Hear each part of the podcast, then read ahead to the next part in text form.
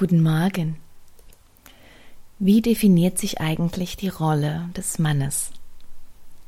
Seit meiner Kindheit höre ich immer und immer wieder die Diskussionen darüber, wie denn die Rolle der Frau auszusehen hat. Komischerweise habe ich das für Männer gar nicht so gehört und vielleicht auch gar nicht so wahrgenommen. Vielleicht war die Rolle des Mannes auch klar. Er geht arbeiten und versorgt die Familie. Er ist in der Regel den ganzen Tag unterwegs und kommt spät abends müde nach Hause. Und der Rest, der blieb der Frau überlassen. Das heißt, sie kümmerte sich um die Kinder und um die Erziehung. Sie kümmerte sich um den Haushalt und alles, was damit zusammenhängt. Und hatte häufig auch noch einen kleinen Nebenjob. Heutzutage sieht das ein bisschen anders aus. Da werden die Aufgaben geteilt. Da gibt es sehr viele Haushalte. Da übernehmen beide einen Vollzeitjob und auch die Erziehung der Kinder. Hm. Aber wie viel Zeit braucht man, um Kinder zu erziehen? Und letzten Freitag hatte ich meine Akquisetelefonate in den Nachmittag verlegt. Ein großer Fehler, denn die Menschen, mit denen ich sprechen wollte, waren Männer und die konnte ich nur noch am Handy erreichen. Zwei von diesen Männern erreichte ich überraschenderweise da, wo ich sie nicht vermutet hätte. Diese zwei Männer sagten mir nämlich, Frau Jeffries, können wir uns auch am Montag zusammen telefonieren? Ich spiele gerade mit meinen Kindern. Hm, das fand ich toll. Und dann habe ich mir natürlich mal meine Gedanken gemacht. Wir gehen ja oft davon aus, dass es ganz normal ist, dass der Mann wegfährt zum Arbeiten und, und abends nach Hause kommt. Und auch wenn es sich heute etwas geändert hat, ich kann mich sehr gut daran erinnern, dass es für den Mann am Arbeitsplatz gar nicht so einfach war, seinem Bedürfnisausdruck zu verleihen mit seinen Kindern öfter mal Zeit zu verbringen. 2002 schrieb ich für den WK Verlag und es ging um Empowerment für Frauen. Das war das ursprüngliche Thema. Letztendlich schrieb ich allerdings über familienfreundliche Unternehmen und setzte mich in dem Zusammenhang damit auseinander, was brauchen Frauen, damit sie auf der einen Seite berufstätig sein können und auf der anderen Seite eine Familie haben können bzw. Kinder großziehen können. Und dann stolperte ich auch über dieses Thema Männer und deren Bedürfnis, an der Kindererziehung beteiligt zu sein. Und Dinge, die ich las in meinen Recherchen, hörten sich immer und immer wieder so an, als wäre es neu, dass Männer sich an der Kindererziehung beteiligen wollen. Aber das ist ein Trugschluss. Denn dass man die Männer aus der Erziehung der Kinder abgegrenzt hat, ist neu, seit der Industrialisierung, seitdem der Mann irgendwo hinfahren muss, um für die Familie zu sorgen. Wenn wir einige Jahrzehnte, vielleicht auch Jahrhunderte zurückdenken und uns vorstellen, wie dort die Familienmodelle waren, da war der Vater wenn er nicht gerade im Krieg war oder gefallen ist, sehr präsent in der Familie. Denn die Familie hat damals zusammengearbeitet. Dabei ist es völlig egal, ob es sich um einen Bauernhof gehandelt hat, ob es sich um einen Handwerker gehandelt hat, ob es sich um einen Kaufmann gehandelt hat oder um jemand Adeliges. Diese Männer waren doch sehr oft zu Hause, Sie waren zumindest für längere Zeit präsent. Auch wenn der Kaufmann für einige Zeit vielleicht auf Reisen war, um einzukaufen, wenn er dann zu Hause war, war er für mehrere Tage, sogar Wochen zu Hause. Man macht sich da heute überhaupt nicht mehr so das Bild. Wenn dieser Kaufmann für Monate unterwegs war und kam dann nach Hause, war er auch für Monate zu Hause. Und in allen Betrieben waren die Kinder von Geburt an integriert in den gesamten Tagesablauf. Und in diesem Tagesablauf war auch Arbeit. Und die Kinder konnten und durften dort mithelfen. Sie übernahmen kleine Aufgaben, die Mädchen mehr mit der Mutter und der Junge mehr mit dem Vater. Auf diese Weise hatte der männliche Anteil und der weibliche Anteil in der Erziehung eines Kindes eine relativ ausgewogene Verteilung, nicht so wie heute. Heute ist die Erziehung der Kinder sehr verweiblicht. Die Mutter ist meistens in den Familien der dominierende Part und auch im Kindergarten und in der Schule finden wir das.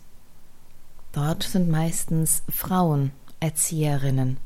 Und ich bin mir gar nicht so sicher, ob das wirklich so gut ist, weil diese andere Rolle, die Rolle des Mannes, gerät in den Hintergrund. Und so können diese Aspekte, die der männliche Teil vermittelt, nicht wirklich erfahren werden. Und dann entstehen eine ganze Reihe von Missverständnissen, Unausgewogenheiten, Unausgeglichenheiten und Rollenverwirrungen, mit denen wir es heute zu tun haben. Wenn du heute auf einen Bauernhof gehst oder zu einem Weingut, da sieht man noch die traditionellen Formen der Familie und der systemischen Muster, die dazu beitragen, dass sich ein Kind zu einem Erwachsenen entwickelt. Ich selbst bin in einem Weinort groß geworden und meine Mutter und meine Großmutter hatten im Haus eine Schneiderei.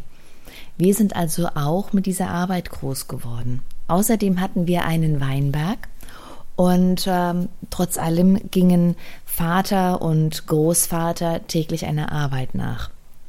Das heißt, die Männer waren nun nicht so präsent, wie es in Vollzeitweingütern der Fall ist, aber wir wurden sehr in die Arbeit integriert. Wir haben da einiges mitbekommen. Es war keine isolierte Handlung zu sehen, dass Leute arbeiten.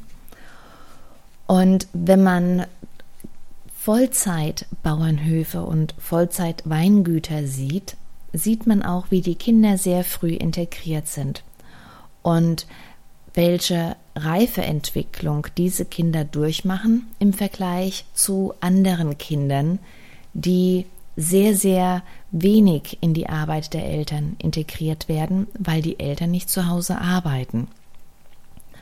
Und ich muss feststellen, dass diese Bauern und Weingutskinder sehr früh sehr verantwortungsbewusst sind man sieht es im Umgang mit Erwachsenen und man sieht es in der Art und Weise, wie sie ihr Leben gestalten, wie sie ihren Tag gestalten und man sieht es auch an ihren Familienwerten. Es macht etwas mit den Kindern, wenn in der Erziehung beide Eltern beteiligt sind. Und wenn der Mann die Zeit und auch den Raum bekommt, sich an der Erziehung der Kinder zu beteiligen. Und nicht nur abends, wenn er müde nach Hause kommt, weil was lernt denn das Kind dann? Und auch nicht nur am Wochenende, weil das Wochenende hat eine ganz andere Qualität als die Zeit in der Woche. Und wir brauchen uns auch gar nichts vorzumachen. Der Mann bzw. der Vater hat in der Erziehung der Kinder eine ganz andere Rolle als die Frau. Sie ist eben anders, weil Männer sind eben anders als Frauen. Und diese Rolle, die ist ebenso wichtig wie die Rolle der Frau.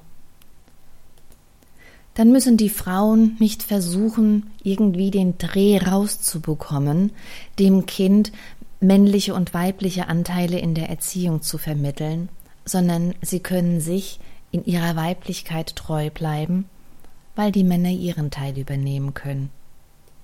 Und so entwickeln die Kinder ein Urvertrauen, sie entwickeln die Wahrnehmung von Grenzen, von den Differenzierungen zwischen weiblichem und männlichem Verhalten. Sie lernen durch den Vater Zielstrebigkeit, Strategie, Planung direkt von A nach B zu kommen. Und von der Mutter lernen sie das Fürsorgliche, das Gemeinschaftliche und das kooperative Verhalten innerhalb eines Systems. Und das Kind hat auf diese Art und Weise die Möglichkeit, sehr ausgewogen die eigene Persönlichkeit zu entwickeln.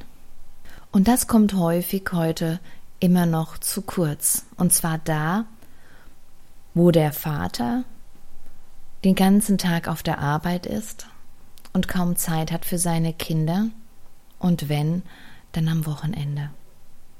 Also wenn wir in Zukunft in unserem Land stark Persönlichkeiten haben wollen, Menschen, die selbstbewusst sind, die ein Rückgrat haben, die Urvertrauen haben und durch dieses Urvertrauen auch bereit sind, Risiken einzugehen, neue Wege zu gehen, ohne Angst, dann ist es wichtig, dass der männliche Aspekt in der Erziehung eine größere Rolle einnimmt. Und das bedeutet, dass die Väter mehr Zeit bekommen sollen, um sich um ihre Kinder zu kümmern. Und was will ich damit sagen? Manchmal ist es vielleicht nicht so einfach, die Rollen in der Familie zu verteilen, weil der Mann tatsächlich derjenige ist, der das Familieneinkommen verdient. Zumindest ist es in den meisten Familien in Deutschland so, dass der Mann den größten Teil des Einkommens verdient für die Familie.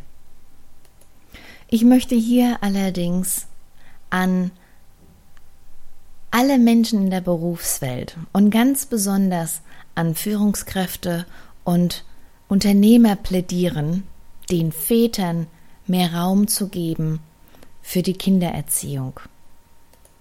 Dass es völlig egal ist, ob es sich um einen normalen Arbeiter handelt oder um eine Führungskraft. Dass alle Männer die Möglichkeit haben, auf dem Arbeitsplatz wirklich klar zum Ausdruck zu bringen, dass es bestimmte Zeiten gibt ähm, in der Woche, wo sie gerne mehr Zeit hätten für ihre Kinder. Und wenn es die Zeit mittwochs nachmittags auf dem Fußballplatz ist. Dass sich kein Mann schämen muss, wenn er Erziehungszeit in Anspruch nehmen will. Auch wenn es der Wissenschaftler ist in einem Forschungsinstitut. Oder ein Manager bei IBM oder im mittelständischen Unternehmen. Denn es sind die Väter, die mit dem Sohn zum Bogenschießen gehen. Es sind die Väter, die mit dem Sohn oder mit der Tochter rausgehen und den Drachen steigen lassen. Es sind die Väter, die mit den Kindern durch den Wald marschieren. Und wenn du ein Vater bist, dann nimm dir diese Rolle zurück, die dir zusteht. Und wenn du eine Frau bist und Mutter, dann gib deinem Mann den Raum, den er braucht, um mit den Kindern die Rolle des Mannes zu leben. Und aus euren Kindern werden selbstbewusste, kraftvolle Erwachsene. Alles Gute. Tschüss.